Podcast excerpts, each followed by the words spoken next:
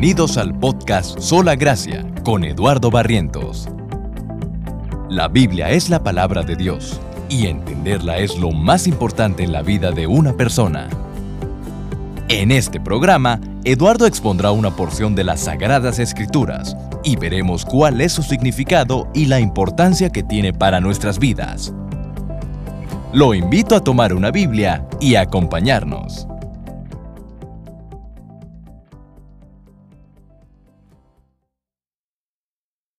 Voy a leer el Salmo 51. Dice así. Ten piedad de mí, oh Dios, conforme a tu misericordia. Conforme a lo inmenso de tu compasión, borra mis transgresiones. Lávame por completo de mi maldad y límpiame de mi pecado. Porque yo reconozco mis transgresiones y mi pecado está siempre delante de mí. Contra ti, contra ti solo he pecado y he hecho lo malo delante de tus ojos de manera que eres justo cuando hablas y sin reproche cuando juzgas. Yo nací en iniquidad y en pecado me concibió mi madre. Tú deseas la verdad en lo más íntimo, y en lo secreto me harás conocer sabiduría. Purifícame con hisopo y seré limpio. Lávame y seré más blanco que la nieve. Hazme oír gozo y alegría, haz que se regocijen los huesos que has quebrantado. Esconde tu rostro de mis pecados y borra todas mis iniquidades. Crea en mí, oh Dios, un corazón limpio, y renueva un espíritu recto dentro de mí. No me eches de tu presencia, y no quites de mí tu Santo Espíritu. Restitúyeme el gozo de tu salvación, y sosténme con un espíritu de poder. Entonces enseñaré a los transgresores tus caminos, y los pecadores se convertirán a ti. Líbrame de delitos de sangre, oh Dios, Dios de mi salvación entonces mi lengua cantará con gozo tu justicia. Abre mis labios, oh Señor, para que mi boca anuncie tu alabanza. Porque tú no te deleitas en sacrificio, de lo contrario yo lo ofrecería. No te agrada el holocausto. Los sacrificios de Dios son el espíritu contrito, al corazón contrito y humillado, oh Dios, no despreciarás. Haz bien con tu benevolencia a Sión, edifica los muros de Jerusalén entonces te agradarán los sacrificios de justicia, el holocausto y el sacrificio perfecto. Entonces ofrecerán novillos sobre tu altar. Voy a hacer una oración para comenzar. Padre Celestial, te doy gracias, Padre, por esta tarde, Señor, por, por esa palabra, Señor, preciada que tú nos das, Señor. Padre, tú conoces nuestra necesidad, Padre, conoces que somos pecadores, Padre, que somos hombres pecadores, Señor, y que necesitamos tu perdón, Señor, tu compasión, tu restauración, tu limpieza, Padre.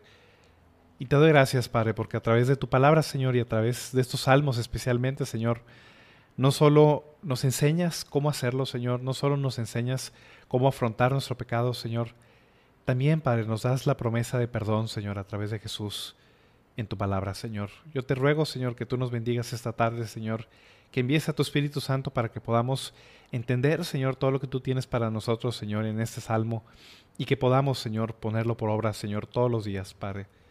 Yo te ruego que me des de tu gracia también, Señor, que obres en mi vida para poder, Señor, explicar tu palabra de forma correcta. Te lo suplico en el nombre de Jesús. Amén.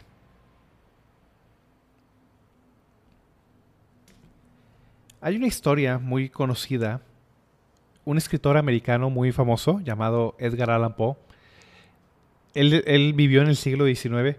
Escribió una historia muy impactante, no está tan larga, se llama El corazón del ator. Y esa historia básicamente trata de un hombre que comete un asesinato, comete un asesinato, mata a una persona, y este hombre de manera muy astuta, de manera muy inteligente, encubre el crimen que acaba de cometer. Ah, este hombre comete el asesinato, lo que hace básicamente es que oculta el cuerpo de la persona debajo de las tablas del piso de su casa. En ese entonces pues no había azulejos como hoy en día. Las, las casas, el, el, piso este, era tablas de madera eh, clavadas en el suelo. Y lo que hace este hombre es que remueve algunas tablas, deja el cuerpo de la persona allí de, manera muy astuta, cierra este, el piso y aparentemente nada pasó. Este hombre prácticamente había cometido el crimen perfecto. Nadie sospechaba nada, no había dejado absoluta evidencia de lo que él había cometido. Cuenta, o Edgar Allan Poe en este cuento narra cómo llega la policía pues, a investigar la desaparición de este hombre, no, se encuentra, y conversan con el asesino y el asesino pues, está muy tranquilo. Eh, la policía no sospecha nada, inclusive cuenta cómo lo, los invita a pasar a los policías, se toma un, té con ellos y aparentemente este hombre había cometido el crimen perfecto. Al menos eh, en cuestión de evidencia, él no había dejado nada que lo pudiera incriminar. Sin embargo, eh, conforme avanza la narración de Edgar Allan Poe, cuenta cómo este hombre empieza escuchando una especie de zumbido en los oídos.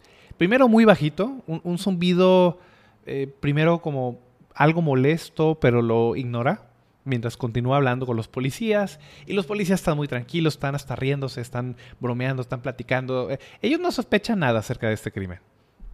El punto es que ese zumbido que él va escuchando va subiendo de volumen poco a poco. Ah, primero escucha un pequeño zumbido y luego empieza haciéndose más fuerte, más fuerte, más fuerte y este hombre empieza a escuchar como un latido, como una especie de latido en sus oídos, tic tan, como si fuera entre un latido y un reloj, tic toc, tic toc o tun tun tun tun. El punto es que el latido se comienza a hacer más fuerte, más fuerte, más fuerte. Llega el punto donde este hombre no lo puede ignorar. Simplemente todo lo que escucha en sus oídos es tun, tun, tun, tun, tun, como si fuera un corazón eh, latiendo. Y llega el punto donde el hombre está tan desesperado este zumbido realmente es la conciencia culpable que él tiene por el crimen que acaba de cometer. Y a pesar de que los policías no sospechan nada, este hombre se levanta y empieza a gritarle al, policía, fui yo, yo lo maté. Yo lo maté, fui yo el asesino, está debajo de las tablas de esta casa. Puedo escuchar el latido de su corazón eh, desde ahí. Ah, este cuento de Edgar Allan Poe básicamente habla sobre el poder de la culpa, el poder consumidor de la culpa en el corazón y en la mente de una persona. Este hombre no tenía nada para estar nervioso porque prácticamente había cometido un crimen perfecto, no había dejado ninguna evidencia, pero ese sentido de culpabilidad, esa conciencia culpable lo carcome a través de este sonido que él va escuchando de un corazón latiendo hasta el punto donde él ya no puede más y tiene que confesar el crimen que acaba de suceder. Bueno, esta historia o esta narración, digo, es una, es una historia ficticia, pero es muy parecido, de cierta manera, a la historia real que está detrás del Salmo 51.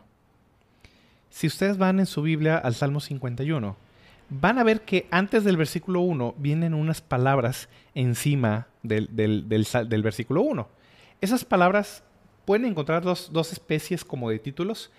Puede que en sus Biblias venga un título eh, grande en negritas, que son los títulos que los traductores agregan a la Biblia. Esos no fueron escritos originalmente en la Biblia. Por ejemplo, en, mi Biblia, la Nueva Biblia de las Américas, dice Salmo 51, oración de un pecador arrepentido. Eso es algo que agrega a la editorial, no es algo propio de la Biblia. Pero algunos salmos tienen un título más abajo que a veces viene con otro tipo de letra. Eh, en mi caso es una letra eh, un poco más chiquita que el, que el resto. Y ese título sí viene en el salmo original. En las escrituras hebreas literalmente viene ese título encima. Y esos títulos nos enseñan mucho acerca de qué trata ese salmo, quién lo escribió y cuál era el propósito por el cual se escribió. El Salmo 51 tiene ese título. Dice, para el director del coro, Salmo de David, cuando, después que se llegó a Betsabé, el profeta Natán lo visitó. En cualquier traducción de la Biblia que usted tenga va a haber ese título con algunas palabras más o menos, es una traducción diferente, pero ese título lo van a encontrar en todas las traducciones del Salmo 51. Ese título nos habla de la historia del rey David y qué fue lo que lo motivó, qué fue lo que lo llevó a escribir este salmo.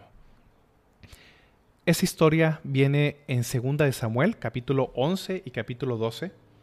No lo vamos a leer todo, no nos alcanza a leerlo todo esta mañana, pero es una historia muy conocida y seguramente ustedes ya la han escuchado con anterioridad. Según Samuel 11, narra la historia cómo el rey David comete adulterio con una mujer casada llamada Betsabé.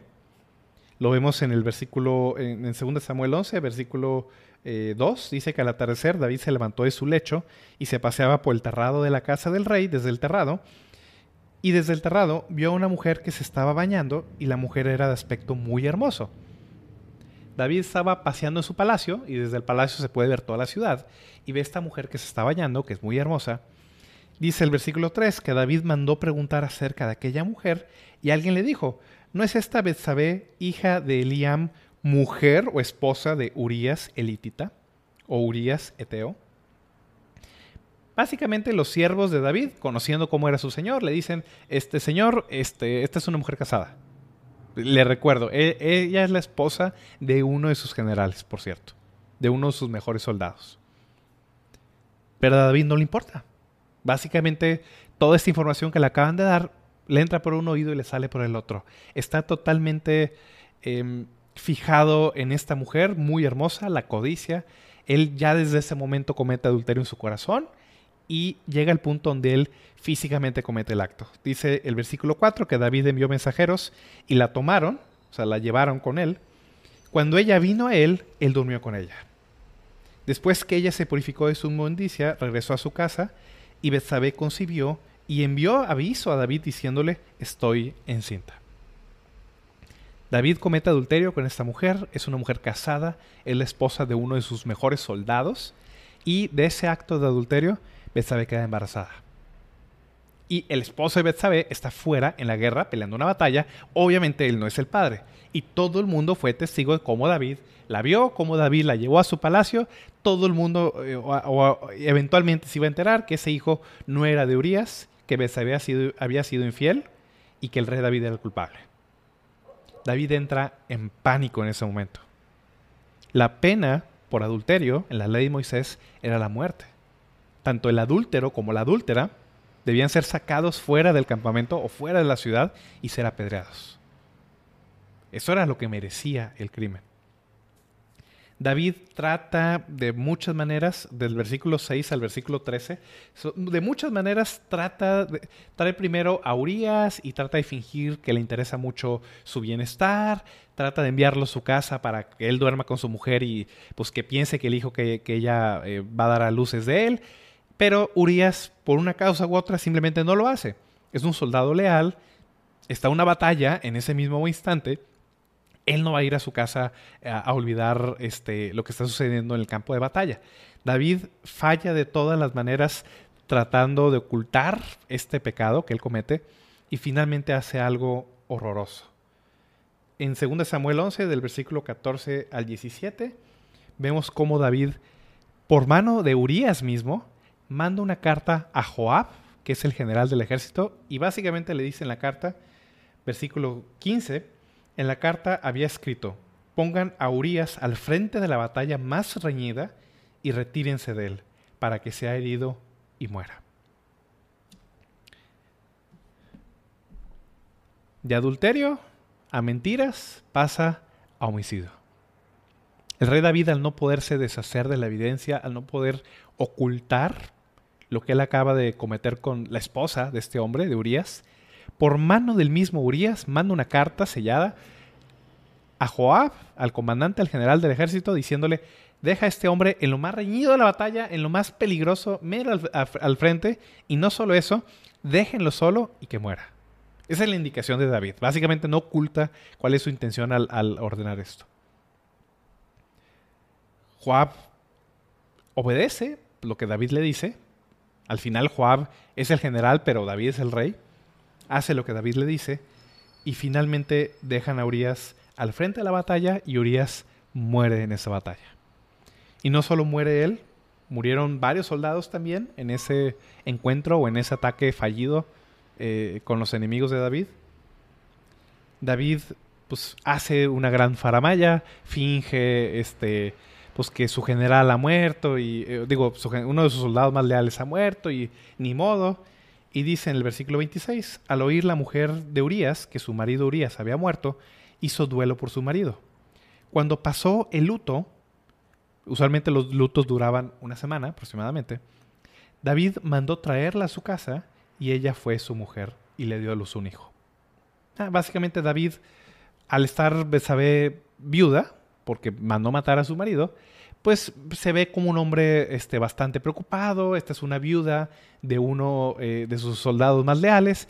Y lo que hace David parece muy bueno. Parece que quiere proteger a esta viuda y se casa con ella, la toma como su mujer, como parte de, las mujeres del rey. O sea, aparentemente era como un acto de beneficencia que David estaba realizando. Ella le da a luz un hijo, pero, dice el versículo 27, lo que David había hecho fue malo a los ojos del Señor. Esa fue la perspectiva de parte de Dios. Lo que David hizo fue malo, fue perverso a los ojos del Señor. Después de ese pecado, vemos en el capítulo 12, también no alcanzamos a leerlo todo, pero Dios manda a un profeta llamado Natán a reprender a David. Natán llega, le cuenta a David una historia ficticia, parecida como la historia que acabamos de platicar del corazón del ator. Bueno, acá le cuenta la historia de un hombre rico que eh, en su eh, eh, al ser abusivo y en su poder se roba la ovejita que tenía un hombre este, vecino suyo y la, mata, la cocina y la da para servir este, a uno de sus visitantes. Lo podemos leer en 2 Samuel 12, versículo del 1 hasta el 4.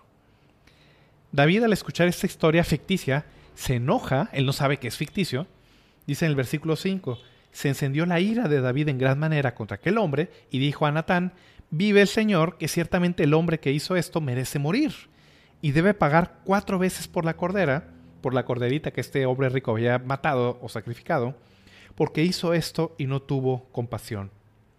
¿Cuál fue la respuesta de Natán? Dice el versículo 7. Entonces Natán dijo a David, tú eres aquel hombre.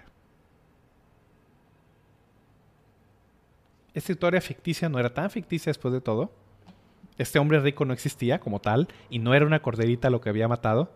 Este hombre representaba al rey David. Él tomó la esposa de uno de sus soldados más leales, cometió adulterio con ella, trató de ocultarlo y finalmente terminó matando al marido de esta mujer. Tú eres ese hombre, le dice Natán. ¿Cuál fue la respuesta de David? Dice el versículo 13, entonces David dijo a Natán, he pecado contra el Señor. David no lo oculta, David no lo niega, David no minimiza lo que él hizo de manera frontal, de manera sincera, de manera quebrantada.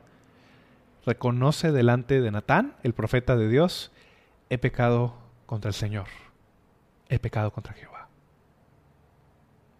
Y ese es el trasfondo, esa es la historia detrás del Salmo 51. El Salmo 51 es la respuesta, podríamos llamarlo, son las palabras, es la respuesta del, rey David a esa acusación de Natán de tú eres ese hombre. El Salmo 51 es David reconociendo, en verdad yo soy ese hombre. He pecado contra el Señor. El Salmo 51 es un salmo muy especial. Es un salmo muy conocido, es un salmo muy precioso. El Salmo 51 se le conoce como un salmo penitencial. Hay algunos salmos en la Biblia que se le conocen como los salmos penitenciales o los salmos de arrepentimiento. El Salmo 51, el Salmo 6, el Salmo 32, el Salmo 38, el Salmo 102, el Salmo 130 y el Salmo 143. Los voy a repetir otra vez. Salmo 51, Salmo 6, Salmo 32, Salmo 38, Salmo 102, Salmo 130 y Salmo 143. Estos siete salmos se les conoce como los siete salmos penitenciales. Estos salmos nos enseñan, o estos salmos nos ilustran, nos enseñan, nos guían a cómo debemos tratar con el pecado, cómo debemos afrontar nuestro pecado, cómo debemos confesarlo, cómo debemos enfrentarlo delante de Dios. Y también por otro lado, estos salmos nos dan la promesa o nos dan la esperanza de que Dios va a perdonar a todos aquellos que confiesan su pecado por causa de Cristo. Nos enseñan tanto a pedir perdón, a confesar nuestro pecado y también nos dan esa confianza que Dios es un Dios perdonador y que Él perdona el pecado y que Él restaura a aquellos que pecan contra Él. Eso es lo maravilloso de estos salmos. Y de los siete salmos penitenciales, el Salmo 51 es uno de los más relevantes. Es, un salmo muy extenso, muy específico en esta confesión de pecado. Hay cuatro cosas que nos enseña el Salmo 51 que vamos a ver esta tarde. Nos enseña cómo pedir perdón por el pecado. Nos enseña a pedir limpieza por el pecado. Nos enseña a pedir restauración del pecado. Y nos enseña a pedir victoria sobre el pecado. Perdón, limpieza, restauración y victoria. Es lo que nos enseña este salmo. Tiene cuatro estrofas, precisamente cada estrofa ilustra uno de estos puntos. Y quiero que lo veamos esta tarde. Vamos a ver el primer punto, el perdón del pecado. Lo, primero que nada, lo primero que nos enseña este salmo, cómo confesar, cómo pedir perdón por el pecado. Vamos a leer otra vez Salmo 51, versículo del 1 al 4. Dice así. Ten piedad de mí, oh Dios, conforme a tu misericordia. Conforme a lo inmenso de tu compasión, borra mis transgresiones. Lávame por completo de mi maldad y límpiame de mi pecado, porque yo reconozco mis transgresiones y mi pecado está siempre delante de mí. Contra ti, contra ti solo he pecado y he hecho lo malo delante de tus ojos, de manera que eres justo cuando hablas y sin reproche cuando juzgas. Lo primero que tenemos que entender acerca del pecado, el pecado, hay varias cosas, o hay varias maneras en las que la Biblia se refiere al pecado. Pero lo primero, o, o el primer lugar, lo primero que tenemos que entender acerca del pecado, es que el pecado es una ofensa, es un delito contra la majestad de Dios. Primero que nada, el pecado muchas cosas, y lo vamos a ver a continuación. El pecado destruye, el pecado ensucia, el pecado es oscuridad, el pecado eh, nos tiene abatidos, etc. Pero primero que nada, el pecado es una ofensa, es un delito contra Dios mismo, contra su majestad. En 1 Juan 3:4, el apóstol Juan dice que el pecado es infracción de la ley. El pecado es infracción de la ley, 1 Juan 3:4. El pecado va en contra de lo que Dios nos ha ordenado en su palabra. Lo primero que tenemos que aprender acerca del pecado. Dice Romanos 3:23, 6:23, eh, perdón, porque la paga del pecado es la muerte. Es lo que el pecado merece, es un delito. Va en contra de la majestad, va en contra de Dios mismo. Y el pecado, para poder ser eliminado, para poder ser resuelto en su totalidad, primero que nada tiene que ser perdonado. Dios tiene que borrar primero ese delito. Tiene que pasarlo por alto. Tiene que cubrirlo. Tiene que pasar por alto el pecado, encubrirlo, perdonarlo, borrarlo primero, antes de poder limpiar y restaurar y hacer todo lo demás que Dios tiene que hacer. Lo primero que nos enseña este salmo. Lo vemos en el versículo 1. Dice el rey David, ten justicia, ten ¿Qué está pidiendo David? Ten piedad de mí, oh Dios, conforme a lo bueno que yo he hecho, conforme a que, oye Señor, este es mi primer acto de adulterio que hago, dame chance, eh, ni es para tanto, yo soy el rey, tengo muchos derechos. No, David no está pidiendo justicia de parte de Dios, no está pidiendo que Dios considere todo lo bueno que él ha hecho en el pasado y tratar de equilibrarlo con lo malo que ha, que él ha cometido. David está diciendo, ten piedad de mí, oh Dios, conforme a tu misericordia. Conforme a tu misericordia, Dios. Porque en mí, en mí mismo, en mi historial, en mi carne, en lo que yo soy, no hay nada digno para que tú pases por alto este pecado. No puede ser por mí, oh Dios, tiene que ser por ti, por tu misericordia. Conforme a lo inmenso de tu compasión, borra mis transgresiones revisen la manera, o podemos leer la manera en la que David menciona al pecado.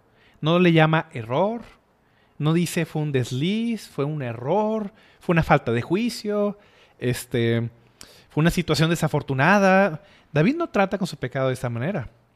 Dice el versículo 1, borra mis transgresiones. Dice el versículo 2, lávame de mi maldad, límpiame de mi pecado. Yo reconozco mis transgresiones mi pecado está delante de ti, he hecho lo malo delante de tus ojos. David trata de manera severa, de manera contundente con su pecado. No lo llama error, no lo llama desliz, no lo llama situación desafortunada. Lo llama pecado, transgresión, maldad. Yo he hecho lo malo delante de ti. Y Dios, perdóname, no por lo que yo merezca, no por lo que yo hago, perdóname por tu misericordia Borra mis transgresiones por lo inmenso, por la multitud de tu compasión. Por ti, oh Dios, porque tú eres un Dios perdonador. Perdona mi pecado. Dice el versículo 2, lávame por completo de mi maldad. Límpiame de mi pecado. David no está diciendo que esto es poca cosa, no está diciendo que es algo menor, no está diciendo que es algo pequeño, está diciendo este pecado es muy grande. El pecado es terrible. Tienes que limpiarme por completo, tienes que eliminar esto de mí, oh Dios. No puedo seguir así. Y lo único que puede asegurarme que tú lo puedes hacer es tu compasión, es tu misericordia, oh Dios. No es por mí. Si ves en mí algo, es únicamente para condenarme. Tengo que ver en ti. Tienes tú mismo, oh Dios, que ver en ti tu compasión, tus piedades para borrar mi pecado. Esa es la base sobre la cual David pide este perdón. Es por ti, oh Dios. Dice el versículo 3, porque yo reconozco mis transgresiones y mi pecado está siempre delante de mí. Algo interesante y algo que, siempre me sorprende cuando leo el, libro de Samuel, por ejemplo, primero de Samuel y segundo de Samuel si ustedes comparan al rey David con el rey Saúl, por ejemplo, ambos hombres cometieron pecados muy terribles. Siempre eh, hablamos muy mal del rey Saúl y hablamos como el rey Saúl era un rey desobediente y un rey este, que siempre hacía lo que Dios le decía que no hiciera. Por ejemplo, cuando él ofreció un sacrificio que Dios le dijo que no ofreciera, que tenía que esperar a Samuel. O cuando él, en lugar de eliminar al pueblo de Amalek como Dios lo ordenó, pues deja para sí lo mejor del ganado y cómo, por ejemplo, él va a consultar una divina, porque ya Dios no le quería hablar. Eh, somos, nos enseñamos muchas veces con el rey Saúl, pero si comparamos eso con lo que David acaba de suceder, o, lo, que, con, lo que David acaba de cometer, perdón, tampoco el, historial o el pecado del rey David se ve muy bueno. Al contrario, este pecado que cometió el rey, el rey David ni siquiera lo cometió el rey Saúl. Pero ¿cuál es la diferencia entre ambos hombres? ¿Qué es lo que hacía diferente al rey David al rey Saúl? Y por lo cual consideramos a David un padre de la fe y a Saúl básicamente un rey desechado por parte de Dios. La diferencia entre ambos hombres es que a pesar de los pecados que el rey David cometió, que fueron terribles en gran manera, cuando él fue enfrentado por Dios a través del profeta Natán, dice el versículo 3, yo reconozco mis transgresiones. Yo acepto lo que estás diciendo, oh Dios. No me puedo declarar inocente delante de ti. No voy a presentar defensa por mí. Tienes razón. Yo he pecado delante de ti. Y eso es todo lo opuesto al rey Saúl. Al rey Saúl cuando lo enfrentó Samuel de que, ¿por qué hiciste esta locura? ¿Por qué te adelantaste a ofrecer el sacrificio? Cuando te dije que yo iba a llegar, el rey Saúl pone una excusa es que tú te tardaste, es que el pueblo se me iba y pues me vi forzado a hacer esto. Básicamente no fue mi culpa.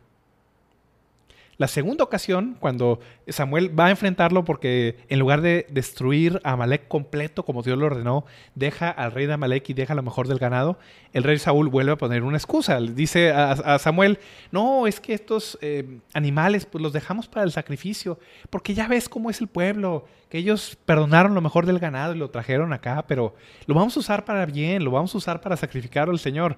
Básicamente el rey, el rey Saúl vuelve a poner otra excusa, de que no fue mi culpa, y es que además esto es lo mejor, en lugar de obedecer lo que Dios le dice.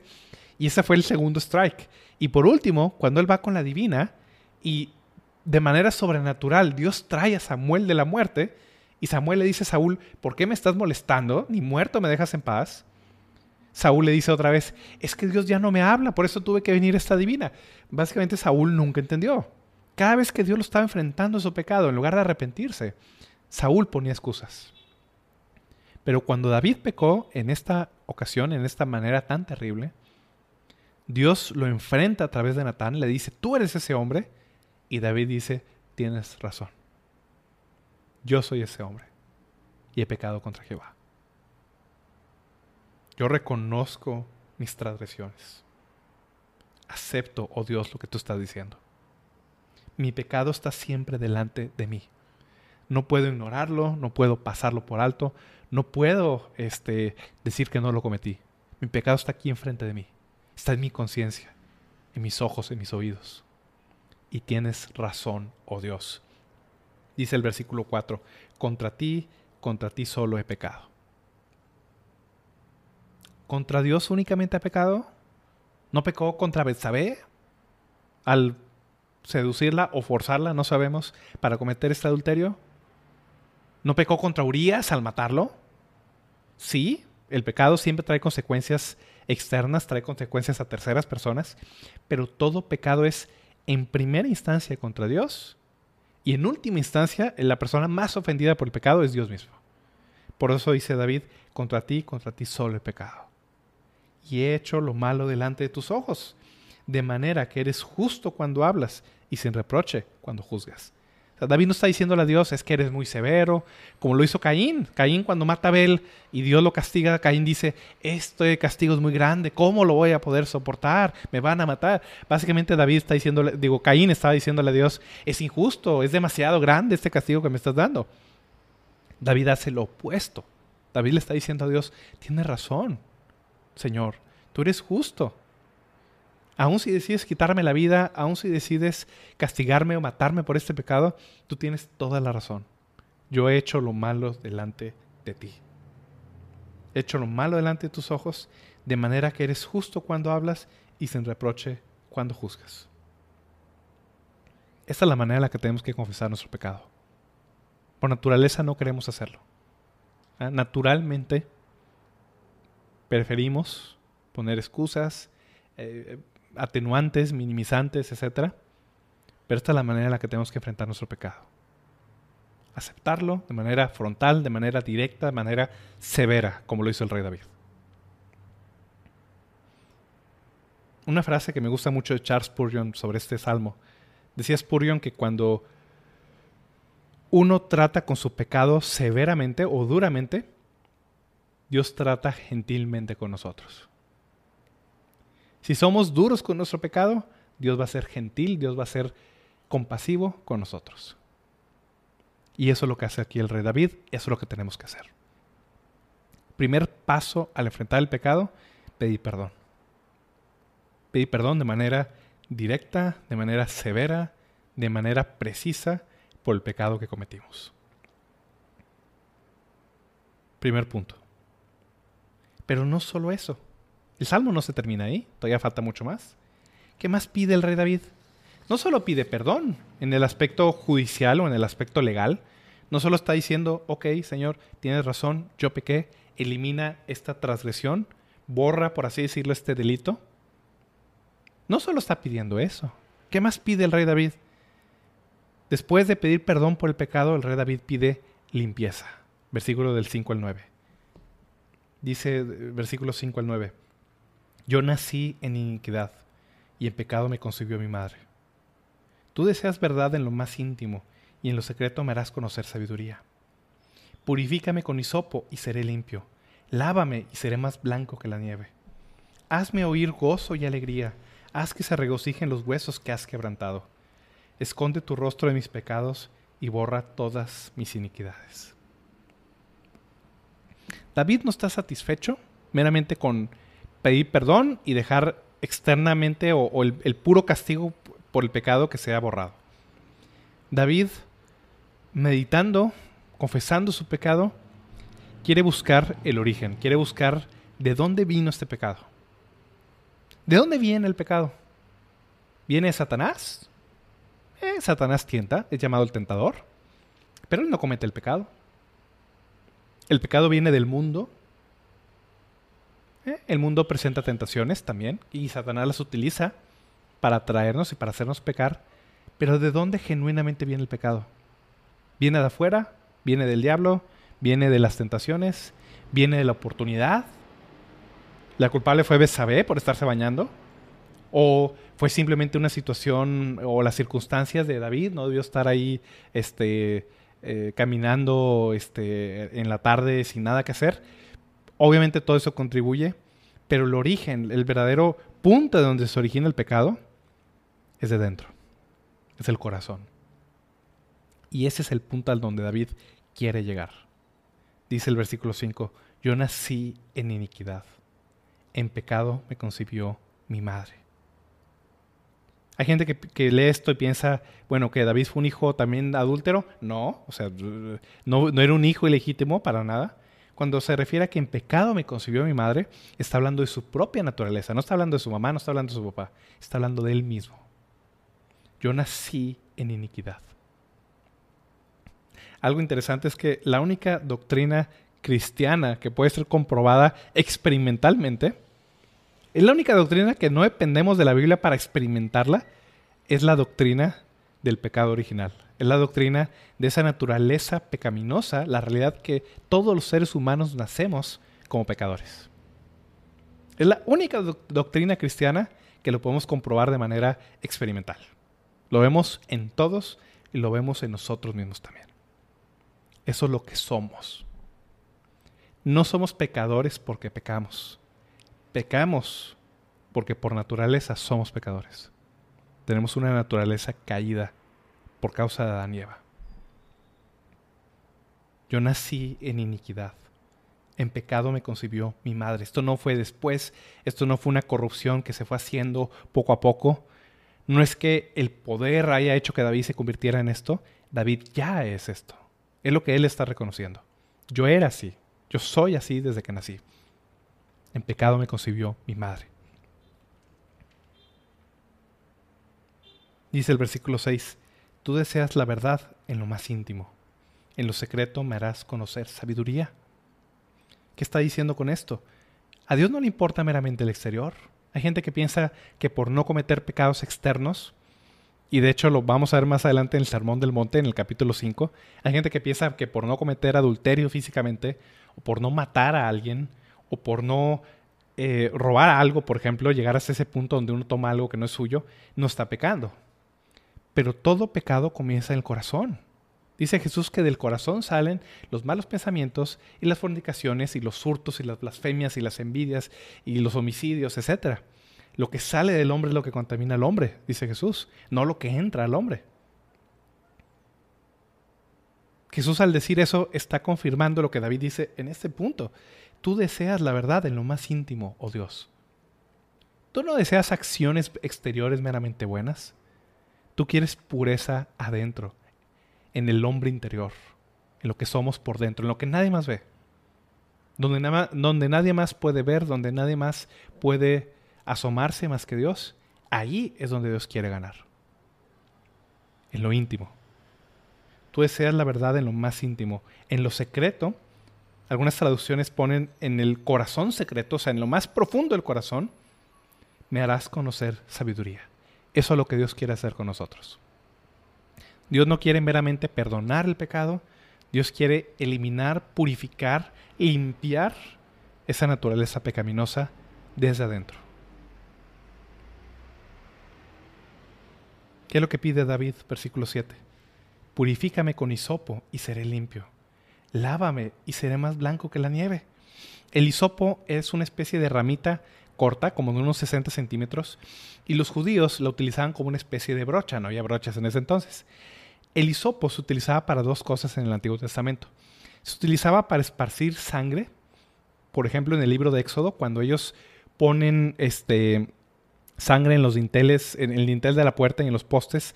Dice la Biblia que ellos tomaron hisopo, o sea, esta ramita este, con, con hojas como frondosas, y con eso aplicaban la sangre en el dintel y en los postes de la puerta. Y también el libro de Levítico, por ejemplo, menciona cómo las purificaciones con agua de limpieza se hacían con hisopo. Tanto para sangre como para agua, tanto para purificación con agua como para expiación por el pecado con la sangre, se utilizaba el hisopo. David aquí está pidiendo que esa realidad exterior, que esas ceremonias que ellos realizaban exteriormente, se conviertan en una realidad interior. Purifícame con hisopo y seré limpio. Ah, no está hablando meramente de tomar ramas y hacerse una limpia como hacen este, en los mercados. No, David quiere que esto sea adentro, en el interior. Purifícame con hisopo y seré limpio. Lávame y seré más blanco que la nieve. Si tú lo haces, oh Dios, va a suceder. Tú lo puedes hacer. No solo es una petición, es una petición de fe. Hazme oír gozo y alegría. Haz que se regocijen los huesos que has quebrantado. Dice el Salmo 32, si vamos al Salmo 32, versículo 3 y 4. Dice el rey David, Salmo 32, versículo 3 y 4. Mientras callé mi pecado, mi cuerpo se consumió con mi gemir durante todo el día. Porque día y noche tu mano pesaba sobre mí, mi vitalidad se desvanecía con el calor del verano. ¿Ah? David dice en el Salmo 32 que durante ese tiempo, porque fue aproximadamente un año entre el acto de adulterio y hasta que nació el niño y que eh, Natán lo confrontó, fue como un año prácticamente. Durante ese año, dice el rey David, era como si me estuviera secando, pudriendo por dentro, como cuando las ramitas con el calor del verano, al no estar eh, regadas, se secan, se secan, se secan y se pudren. Lo mismo está diciendo el rey David acerca de su corazón. Me estaba pudriendo por dentro, dice el Salmo 32. El Salmo 51 dice, por favor, hazme, regocija, haz que se regocijen los huesos que has quebrantado. Esa es la culpa en el corazón. Es como tener un hueso roto, que siempre está doliendo, que siempre está eh, inflamado, que siempre está eh, supurando. Eso era para el rey David la culpa por el pecado. Un hueso roto. David está pidiéndole a Dios, por favor, resuelve eso. Hazme oír gozo y alegría. Quiero volver a regocijarme. Quiero volver a tener la alegría de estar contigo, oh Dios. Regocija los huesos que has quebrantado. Tú que hiciste la herida, tú la puedes sanar, oh Dios. Esconde tu rostro de mis pecados y borra mis iniquidades. Dios no quiere meramente cosas externas, acciones externas para remediar el pecado. Dios quiere en lo profundo, en lo íntimo del corazón, producir esa limpieza absoluta, esa limpieza total. No solo eso. David primero pide perdón, luego pide limpieza, pero David va más allá. Por la fe, David pide que Dios haga todavía más, más grande, más profundo que meramente perdonar que meramente limpiar. David quiere que Dios restaure lo que el pecado destruyó. Vamos a leer del versículo 10 al 13. Dice, Crea en mí, oh Dios, un corazón limpio, y renueva un espíritu recto dentro de mí. No me eches de tu presencia, y no quites de mí tu Santo Espíritu. Restitúyeme el gozo de tu salvación. Sosténme con un espíritu de poder. Entonces enseñaré a los transgresores tus caminos, y los pecadores se convertirán a ti. El pecado trae muerte, el pecado trae destrucción. Lo vimos en Génesis 3, lo pueden leer ustedes en Génesis 3. El pecado trajo la muerte sobre el mundo, trajo la destrucción. La destrucción no solo de nuestros cuerpos, no solo del, mundo, del planeta, de la creación que Dios hizo, también trae destrucción sobre nuestras vidas, trae destrucción sobre nuestras relaciones. En el momento que Adán y Eva pecaron, no solo se separaron de Dios, se separaron ellos dos, de estar en perfecta armonía, terminaron prácticamente echándose la culpa uno al otro. Eso es lo que ocasiona el pecado. El pecado hace que Caín mate a Abel. Dice Santiago que ese pecado, esas concupiscencias, esos malos deseos, es lo que provoca las guerras, la destrucción que hay en el mundo. Eso es lo que produce el pecado, trae muerte, trae destrucción el pecado va en contra de todo lo que Dios ha creado. David pide en estos versículos que el Dios creador restaure, vuelva a recrear, por así decirlo, el daño que el pecado hizo. Dice el versículo 10, crea en mí, oh Dios, un corazón limpio. El pecado destruye el corazón, destruye lo que somos, destruye nuestra personalidad, destruye nuestra relación con Dios, ensucia nuestra vida. David dice, crea en mí, oh Dios, un corazón limpio. Renueva, vuelve a crear un espíritu recto dentro de mí. Dice el libro de Proverbios que el adulterio corrompe el corazón, corrompe su alma el que tal hace, la daña. David dice, Señor, renueva, rectifica, corrige el daño que mi pecado ocasionó en mí. El daño que yo hice. Corrígelo, oh Dios, por favor. Crea un corazón limpio. Renueva un espíritu recto dentro de mí. Versículo 11. No me eches de tu presencia. No quiero estar lejos de ti. No quiero estar apartado de ti. Eso es lo que hace el pecado. Nos aparta de Dios, nos aleja de Dios. David dice, no me eches de delante de tu presencia. No me eches de ti no quites de mí tu Santo Espíritu. El Espíritu Santo en ese entonces venía sobre los hombres de Dios para capacitarlos y Dios lo podía retirar, como lo hizo con el rey Saúl. Dios ungió a Saúl con el Espíritu Santo para ser rey, pero en el momento que Saúl se apartó del Señor, dice la Biblia que Jehová se apartó de él, quitó de él su Santo Espíritu. Aquí David está diciendo, no lo hagas, Señor, no quiero perder tu Santo Espíritu. En el Nuevo Testamento se nos promete que el Espíritu Santo va a vivir dentro de nosotros para siempre pero sí dice el apóstol Pablo, por ejemplo en el libro de Efesios, que no contristemos, que no apaguemos al Espíritu Santo de Dios. Si bien promete nunca abandonarnos, definitivamente se puede contristar, se puede apagar, puede dejar de trabajar en nuestro corazón por causa del pecado. Nosotros también tenemos que pedir eso. Señor, perdóname por contristar a tu Santo Espíritu. Perdóname. No quiero perder el poder de tu Espíritu Santo en mi vida. Renuévalo rectifícalo, Señor. Restitúyeme el gozo de tu salvación, versículo 12. Sosténme con un espíritu de poder. No está diciendo que perdió la salvación, perdió el gozo de la salvación. Aquellas personas que son realmente salvas nunca van a estar contentas en el pecado. No se puede. Eventualmente carcome la culpa. El Espíritu Santo no te va a dejar hasta que ese pecado sea resuelto. Si tú en este momento estás en esa situación, puede que lleves días, horas, o semanas, o meses, o años, no lo sé, en ese estado de miseria, porque un verdadero creyente no puede estar contento en el pecado, no, no, puede vivir de esa manera. Si estás en la miseria del pecado y has estado en esa miseria durante semanas o meses o días o años o lo que sea, tú puedes pedir a Dios de esta manera, puedes pedir perdón y puedes pedirle que te restituya el gozo de la salvación. Dios puede volver a traer a tu vida y a la mía lo que el pecado destruye.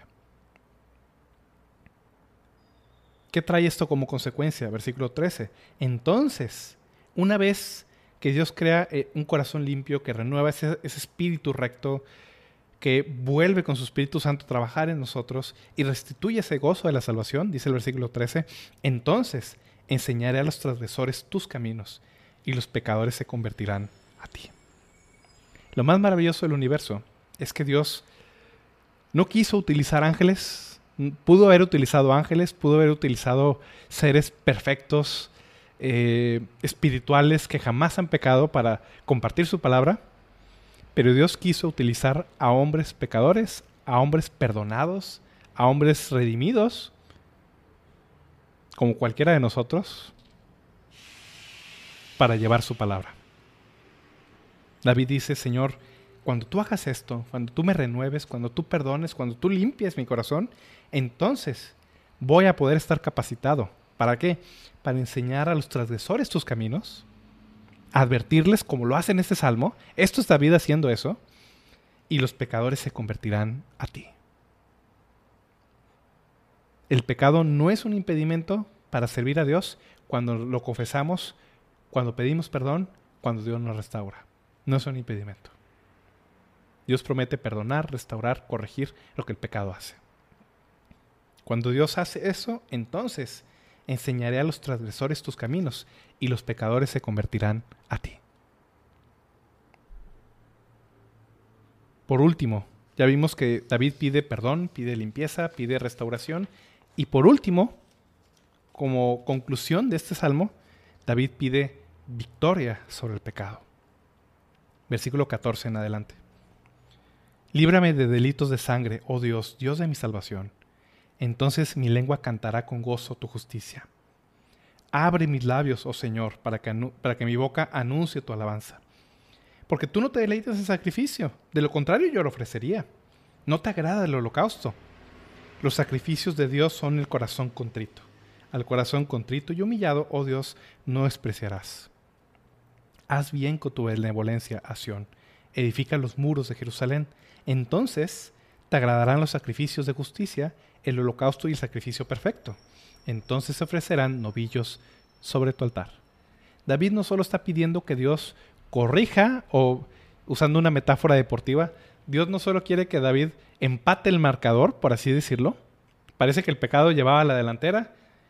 con lo que acabamos de ver, no es solamente Dios, o no solamente David quiere que Dios empate el marcador, David quiere que Dios traiga victoria sobre ese pecado. No solo que el pecado sea anulado, sino que ahora Dios utilice aún ese pecado para su propia gloria. Dice el versículo 14, líbrame de delitos de sangre, oh Dios. ¿A qué se refiere con delitos de sangre? Recuerden que Él es un rey. Las personas en autoridad, aún hoy en día, prácticamente pueden hacer lo que ellos quieren.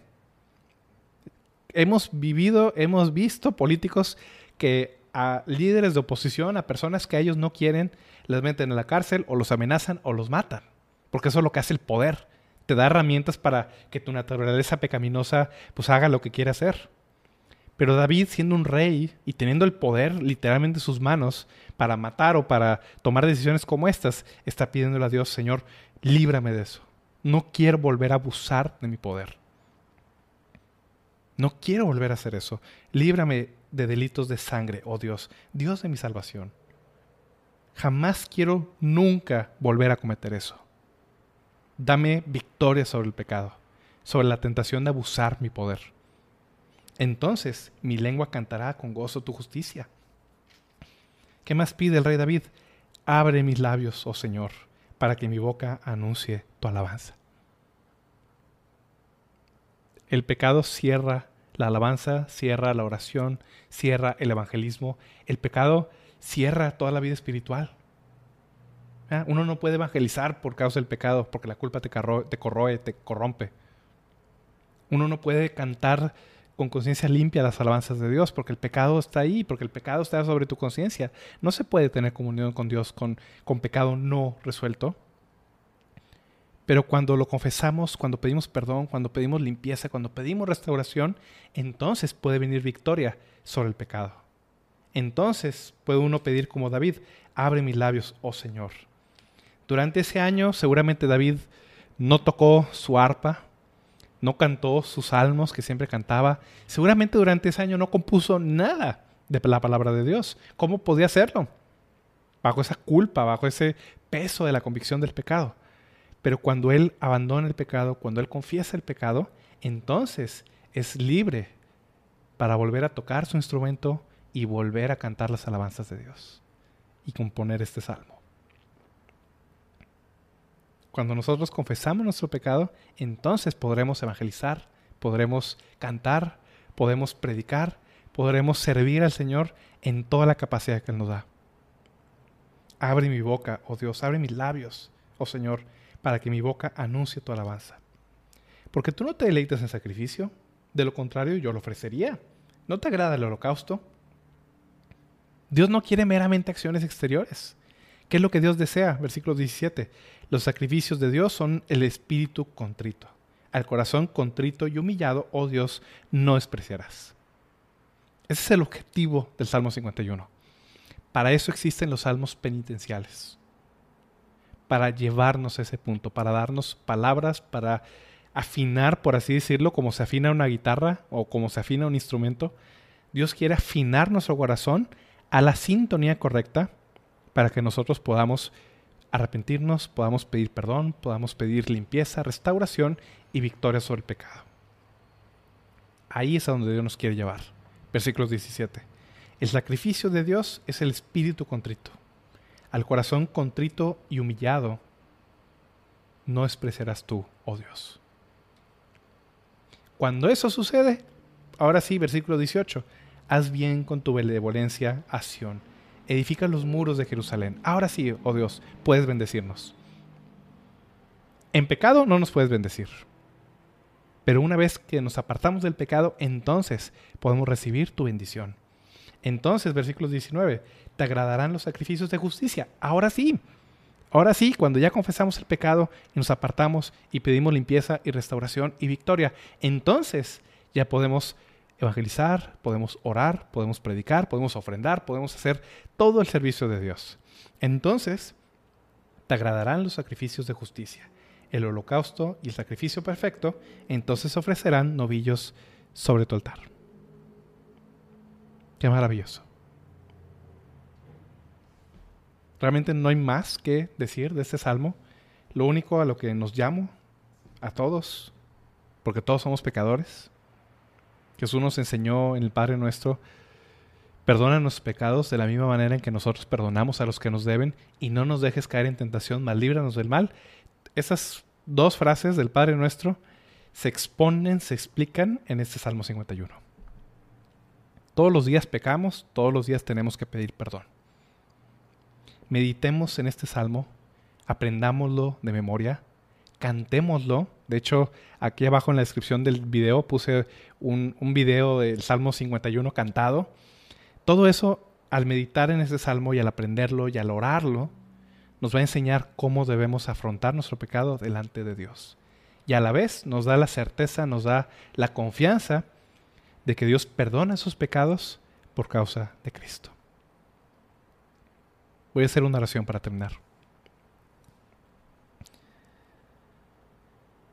Padre Celestial, Señor, pues tú dices en tu palabra, Señor,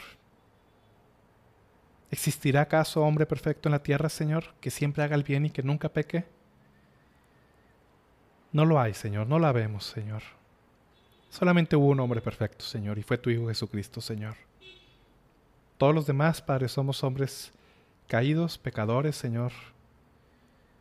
Y lo único, Padre, que podemos rogar, lo único que podemos argumentar delante de ti, Señor, no es por nosotros, Señor, es por tu misericordia, Señor, por el perdón de los pecados, Señor, la vida eterna que tú nos has prometido en Jesús, Señor.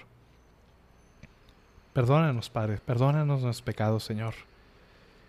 Límpianos de nuestra maldad, Señor.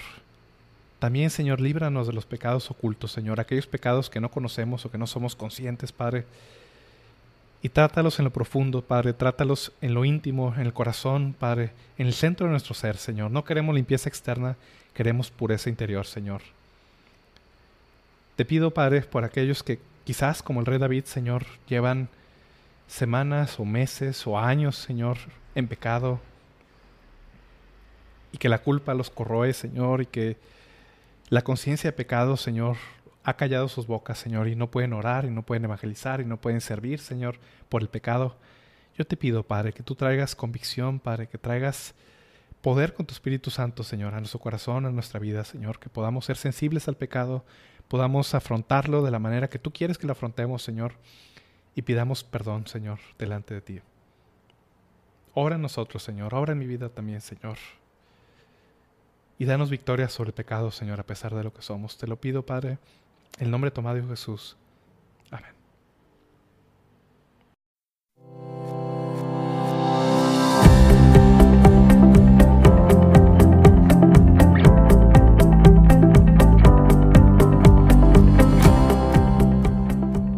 Gracias por escuchar este episodio. El objetivo de Sola Gracia es ayudar a la iglesia hispanoamericana con enseñanza bíblica de calidad, que sea fiel a la palabra de Dios y a la sana doctrina. Si este programa te fue de bendición, puedes compartirlo a tus amigos, familiares o compañeros de trabajo a través de WhatsApp, Twitter o Facebook. Que Dios los bendiga.